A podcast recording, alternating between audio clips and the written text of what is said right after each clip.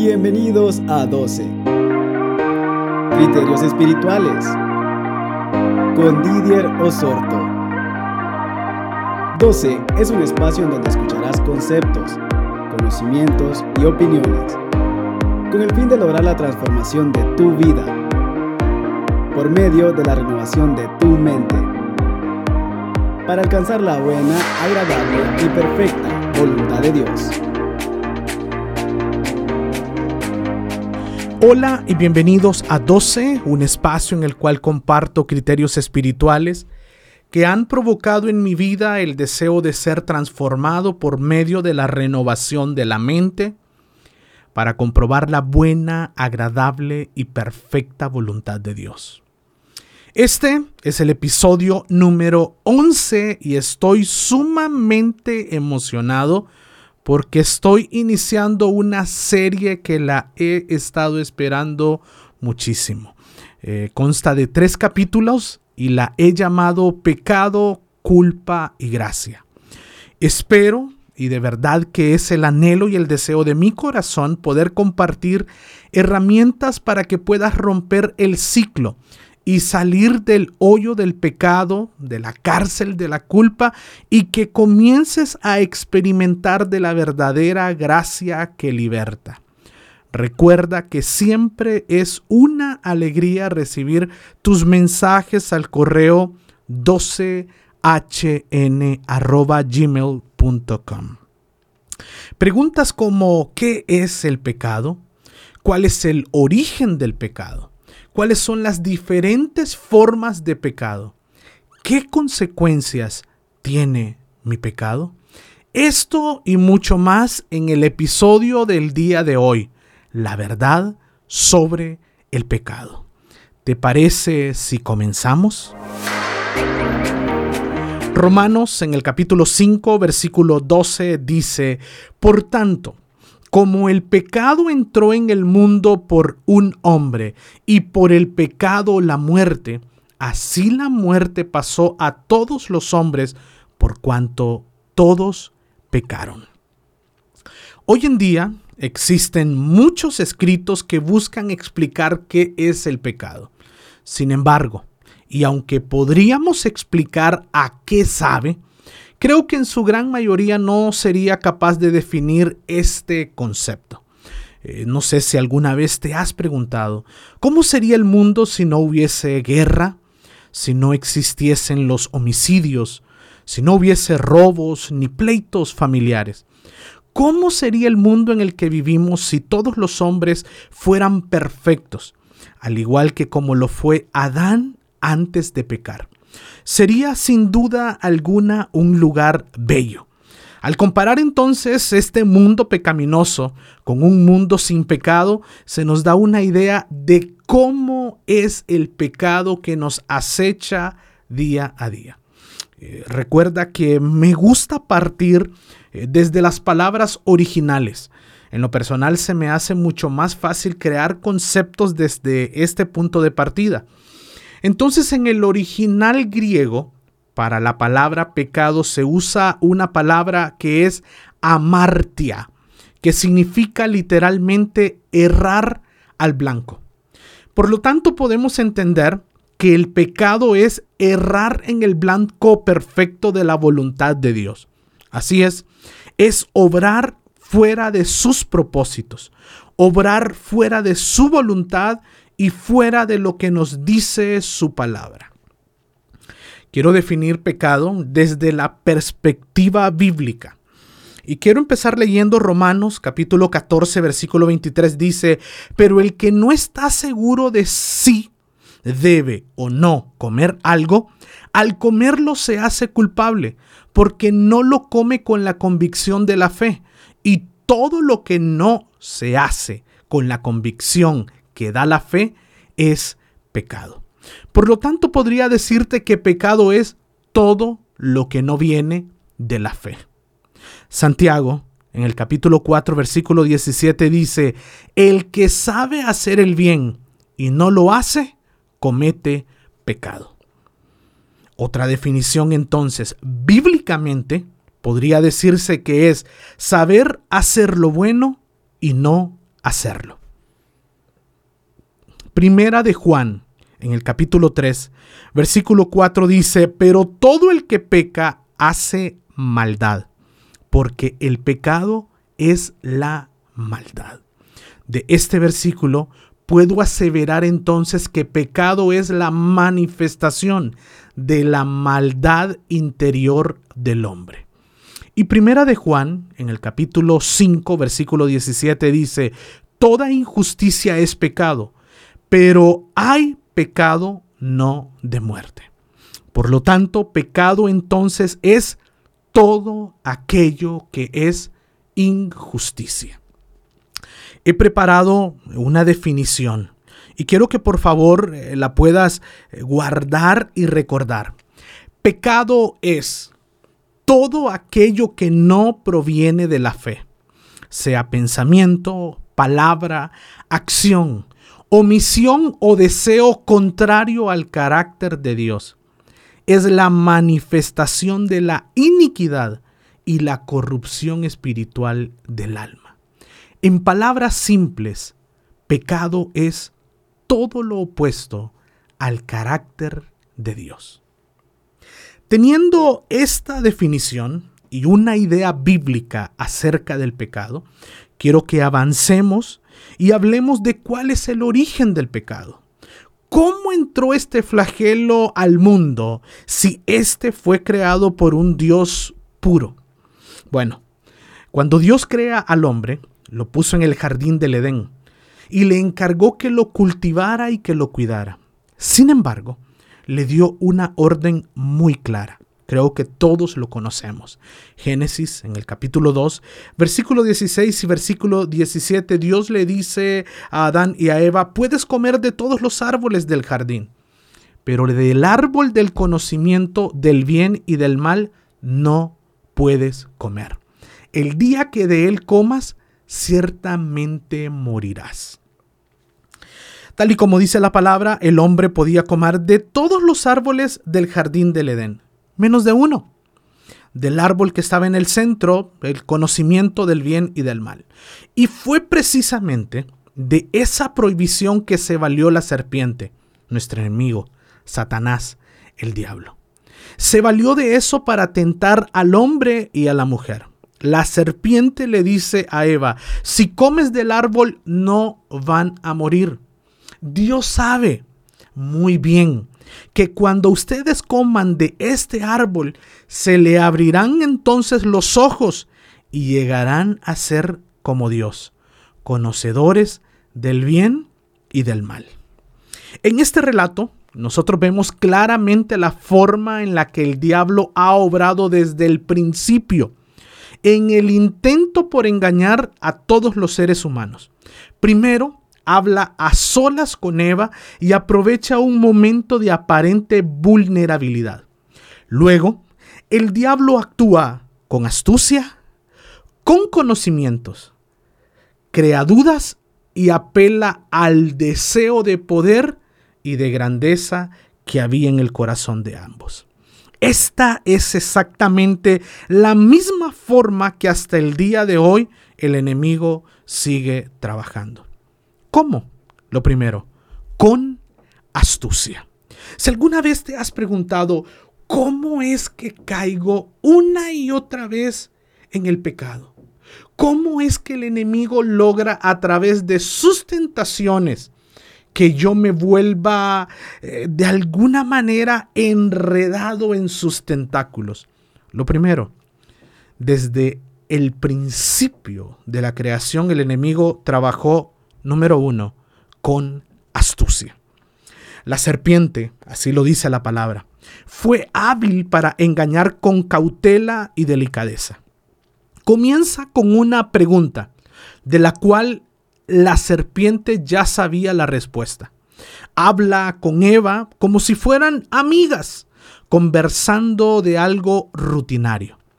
Recuerda que el enemigo no puede poner pensamientos en tu mente pero sí puede venir con una interrogante. ¿Para qué? Para conectarse con un vacío, con una duda, con una necesidad, un área no resuelta una iniquidad no trabajada en tu vida. A Eva le dijo, con que Dios les ha dicho, una interrogante con astucia. Pero segundo, la serpiente vino con conocimiento. La serpiente conocía la prohibición de Dios y las consecuencias que traería la desobediencia del hombre. Se había informado bien y se presentó con un argumento de forma engañosa, pero lo hizo con mucha firmeza.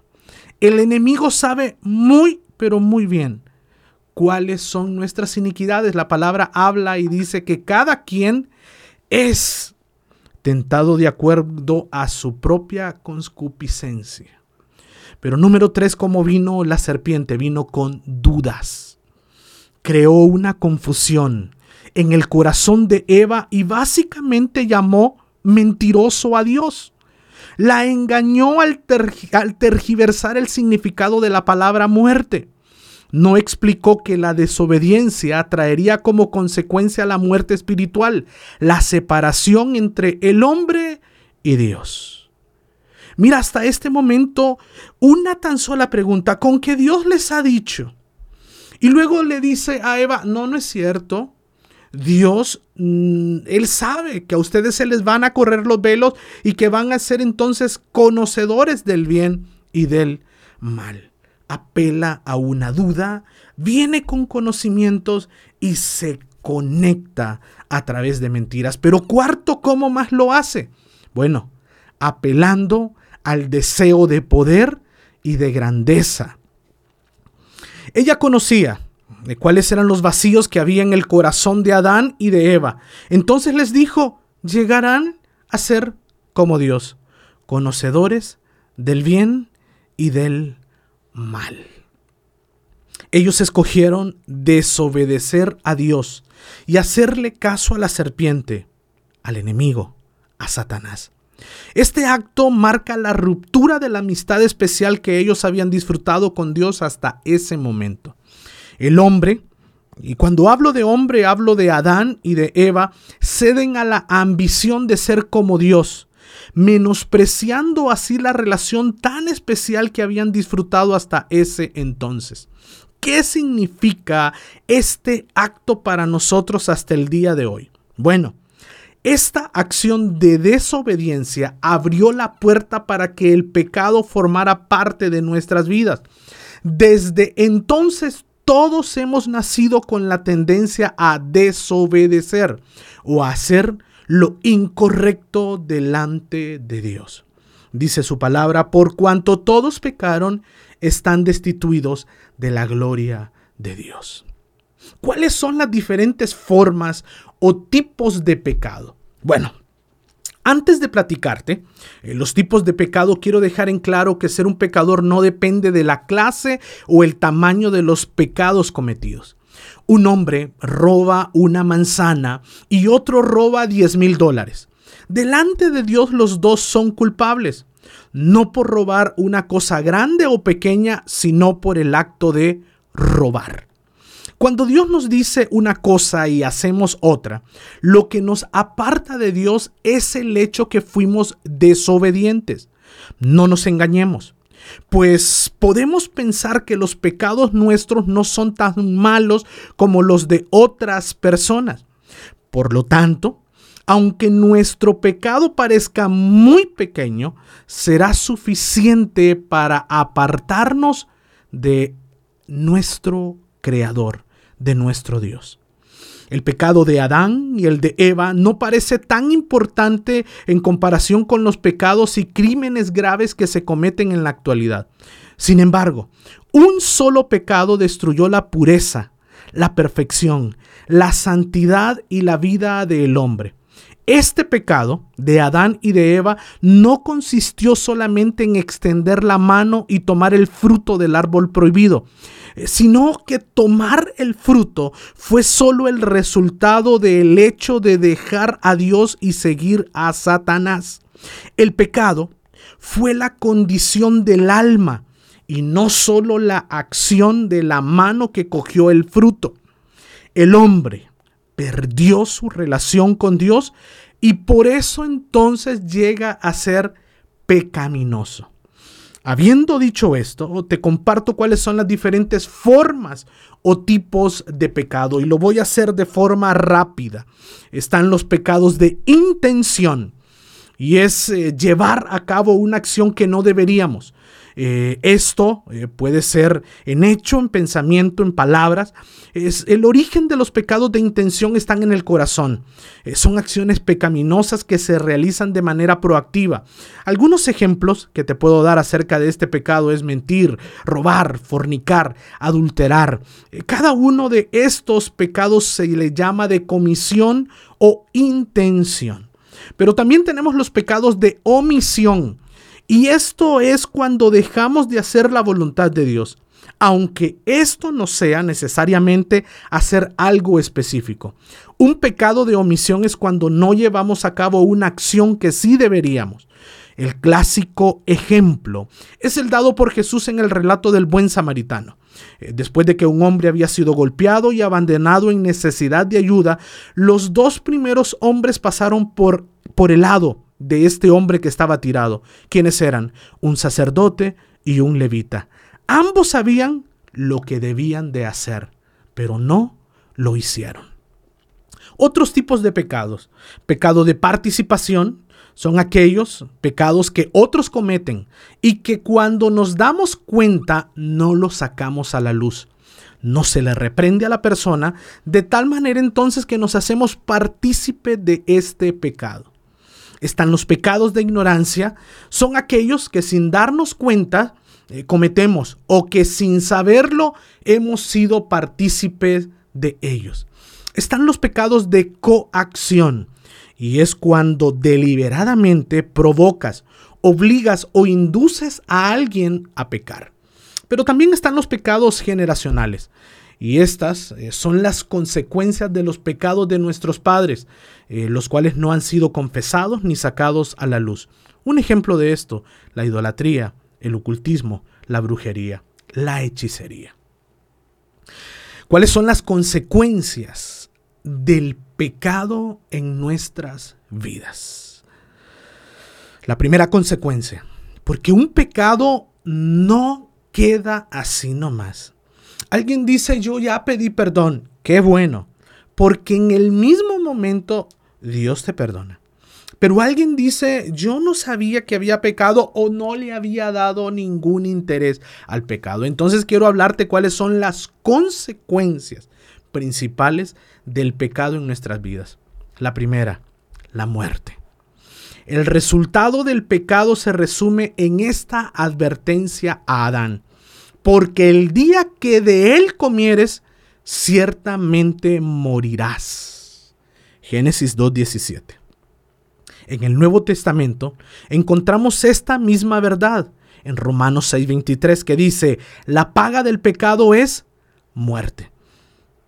Y esta muerte de principio no es una muerte natural, es más una muerte espiritual que nos roba el gozo, nos roba la confianza, apaga el Espíritu de Dios, trae daño físico, causa dolor en el alma, produce temor, rompe el corazón de Dios, abre la puerta a otros pecados y sobre todas las cosas rompe la comunión con Dios. Segunda consecuencia del pecado en nuestras vidas, la corrupción. El pecado es un proceso que corrompe a la persona, haciéndola vil ante los ojos de Dios y vergonzosa a la luz de la justicia y santidad verdadera. Es algo que no se puede eliminar ni por medio de la civilización, ni de las buenas costumbres, ni de la cultura. El pecado es una enfermedad mortal que primero corrompe y por último destruye el alma y el cuerpo. Tercera consecuencia del pecado, la culpa. Si el pecado es el acto de transgresión de la ley divina, la culpa entonces se convierte en la carga de responsabilidad que recae sobre quien lo comete. Tan antigua como el ser humano es la tendencia a descargarnos de esa responsabilidad. Al principio, ya vimos cuando Adán y Eva desobedecen y ellos son interpelados por Dios, ellos no reconocieron que la infracción de su ley era el fruto de su codicia. Ellos buscaron un chivo expiatorio para librarse de la culpa. Y Adán dijo, la mujer que me distes. La serpiente, Eva dijo, la serpiente fue. Y la serpiente sencillamente levantó las manos y se fue arrastrando por el suelo. Sencillamente, la culpa es, es, es algo insufrible. Es una tortura para la conciencia. Eh, David después de haber cometido dos graves pecados, el de adulterio y el de asesinato de Uría, él trató de ocultarlo. Una decisión que lo atormentó de modo que tuvo que confesar. La culpa es una emoción alimentada siempre por el recuerdo, es decir, por las imágenes, por, por la remembranza de una acción una omisión o un pensamiento que está fuera de la voluntad de Dios y resulta en un daño para sí mismo o para otra persona. La culpa es un flagelo. La culpa es algo que va carcomiendo nuestro espíritu poco a poco. Y mucha gente que peca se hace la pregunta y dice, ¿Y ahora qué hago con esta culpa? Tengo una muy buena noticia. El episodio 12 de 12 he invitado a la profeta Nerea de Osorto para hablar de esta consecuencia del pecado. El tema lo he titulado ¿Y ahora qué hago con esta culpa? No te lo puedes perder. Bueno, la cuarta consecuencia del pecado es la condenación eterna. Realmente que los peores resultados del, pecado no se experimentan en esta vida, eh, sino que se experimentarán en la eternidad. Cualquier cosa que se experimente en este mundo será muy ligero en, en comparación con lo que ha de venir porque el mandato está escrito en Gálatas 6, versículo 7 y versículo 8, dice, todo lo que el hombre sembrare, eso también segará. Aquí eh, sembramos, allá entonces segamos. Si en esta vida sembramos para la carne, en el mundo venidero segaremos corrupción. Si aquí eh, sembramos para el espíritu, más allá entonces segaremos para una vida eterna. Si los resultados del pecado aquí, manifestados claramente al hombre, son indescriptibles por la lengua y la pluma humano, ¿Qué angustia y miseria habrá cuando se junten los lamentos y gemidos de las almas condenadas con el diablo y sus ángeles en medio de las llamas del infierno, donde el humo de su tormento sube por los siglos de los siglos. Eso dice Apocalipsis 14, 11. Hasta este momento he tratado de compartir para ustedes los conceptos más generales acerca del pecado. Eh, pero los siguientes minutos eh, quiero dirigirme a aquellas personas que se sienten incómodas con hacer lo incorrecto. Y quiero invitarte para que puedas decir conmigo a partir del día de hoy, no voy a consentir el pecado. A partir de este momento es como que hago un quiebre y una ruptura en este episodio. Yo sé que todos los días pecamos y lo hacemos de muchas maneras. Pecamos al exagerar, al mentir, al no perdonar. Cada quien sabe cómo peca. Sin embargo, hay una diferencia en aquellas personas que se complacen en pecar que pecan conscientemente y lo hacen por gusto o placer, y aquellos que ya se han arrepentido, los que no se agradan del pecado, los que no son practicantes del pecado, los que están conscientes que esto ofende a Dios. Quiero presentarte seis verdades que te llevarán a la convicción de nunca más volver a consentir el pecado. Quiero hablarte de verdades que el enemigo no quiere que tú sepas. Primera verdad. El pecado te llevará más allá de donde pensabas llegar. Normalmente el enemigo de nuestras vidas, el diablo, Satanás, nos hace creer que podemos controlar el pecado. El enemigo te va a hacer creer eh, que pecar puedes hacerlo por poco tiempo y salir de él como si nada hubiese pasado. Pero eso no es así. Es un engaño para atraparte. El pecado controlará tu corazón, tus emociones, tu mente y toda tu vida quedará sometida a él. Proverbios 11, versículo 6 dice, la justicia de los rectos los librará, mas los pecadores serán atrapados en su pecado. El enemigo quiere que pruebes el pecado, porque no te será fácil librarte de él. El enemigo te llevará a un punto en que tu mente, tu corazón y tus emociones no reaccionan a lo correcto y mucho menos a lo que dice la palabra de Dios. Proverbios capítulo 13, versículo 21 dice, a los pecadores los persigue el mal, mas los pecadores serán atrapados en su pecado. Tú eliges en dónde quieres estar. Segunda verdad que el enemigo no quiere que sepas, pero que te la tengo que entregar en este episodio para que nunca más vuelvas a consentir el pecado. Segunda verdad, el pecado te atrapa por más tiempo de lo que habías pensado.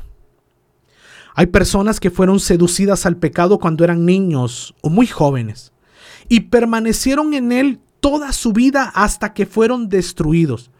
Drogadicción, adulterio, pornografía, vicios, etc. La palabra nos dice en Romanos capítulo 6 versículo 16, ¿no saben ustedes que cuando se presentan como esclavos a alguien para obedecerle, son esclavos de aquel a quien obedecen? Ya sea del pecado para muerte o de la obediencia para justicia. El pecado te destruirá, te hará esclavo y te controlará hasta hacerte polvo. Este no tendrá misericordia de ti, no te dirá cuándo parar, simplemente te seducirá, te arrastrará hasta hacer de ti una presa al que le debes obediencia. Te convertirás en un esclavo del pecado. ¿Por qué? Porque el pecado te atrapa por más tiempo de lo que habías pensado. Tercera verdad. El pecado sale caro y te costará más de lo que realmente estás dispuesto a pagar. Hay personas que están haciendo cosas ilícitas. Llevan mucho tiempo así. Y como no los han descubierto, piensan que es suerte o que son muy inteligentes. Y que continuarán sin ser descubiertos. Pero esto es una enorme mentira. Una vez que sean descubiertos, pueden llegar a costarles su integridad, su reputación, su futuro, su relación, sus hijos, su trabajo, hasta el punto de perderlo todo.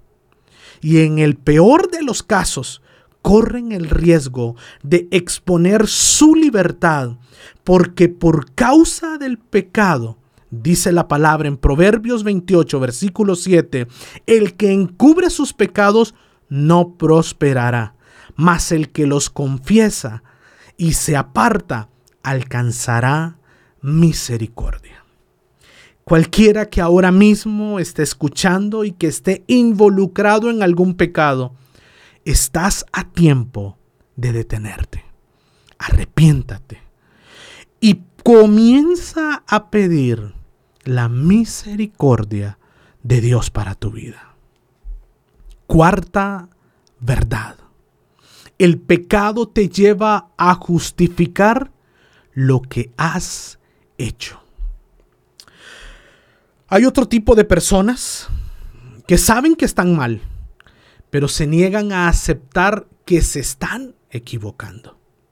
Aún cuando le puedes decir eh, que Dios les quiere dar una nueva oportunidad de que se arrepientan, niegan su pecado, se ofenden y le echan la culpa a otros, a las circunstancias. Dicen que lo hacen por necesidad y entonces usan toda clase de excusas baratas. Pero la Biblia es clara y nos dice en Gálatas capítulo 6 versículo 7, no os engañéis, Dios no puede ser burlado, pues todo lo que el hombre sembrare, eso también segará. Pensemos por un momento. La intención de Dios al confrontarnos con su palabra no es condenarnos, sino que procedamos al arrepentimiento. Te pregunto, ¿qué quieres cosechar al final de tus días? Quinta verdad, que el enemigo no quiere que sea descubierta, pero yo tengo que entregártela para que nunca más vuelvas a consentir el pecado en tu vida. Quinta verdad. El placer que produce el pecado es momentáneo, pero las consecuencias sin arrepentimiento son permanentes y, en muchos casos desastrosas. Todo pecado produce un placer aparente, pero todo en realidad es pasajero y sus consecuencias son en muchos casos terribles. Ya te lo dije, relaciones rotas, vidas frustradas por los vicios, embarazos no deseados, accidentes irreparables, muertes, homicidios, cosas que ya no pueden ser cambiadas por más que nos esforcemos. Por eso la Biblia nos insta a andar en las cosas espirituales que son eternas, segunda de Corintios capítulo 4, versículo 18 dice, no mirando nosotros las cosas que se ven, sino las que no se ven, pues las cosas que se ven son temporales, pero las que no se ven son eternas. Date cuenta que aún estás a tiempo de evitar estas consecuencias que podrían ser desastrosas e irreparables. Hay una puerta que se abre el día de hoy para decir no a la tentación y al pecado. Sexta verdad. No hay pecado oculto que Dios no ponga de manifiesto. Puedes ocultarte por un tiempo pero si no hay arrepentimiento, el pecado engendra más pecado. Y serás expuesto y no podrás evitar las consecuencias. Tarde o temprano, el pecado te delatará.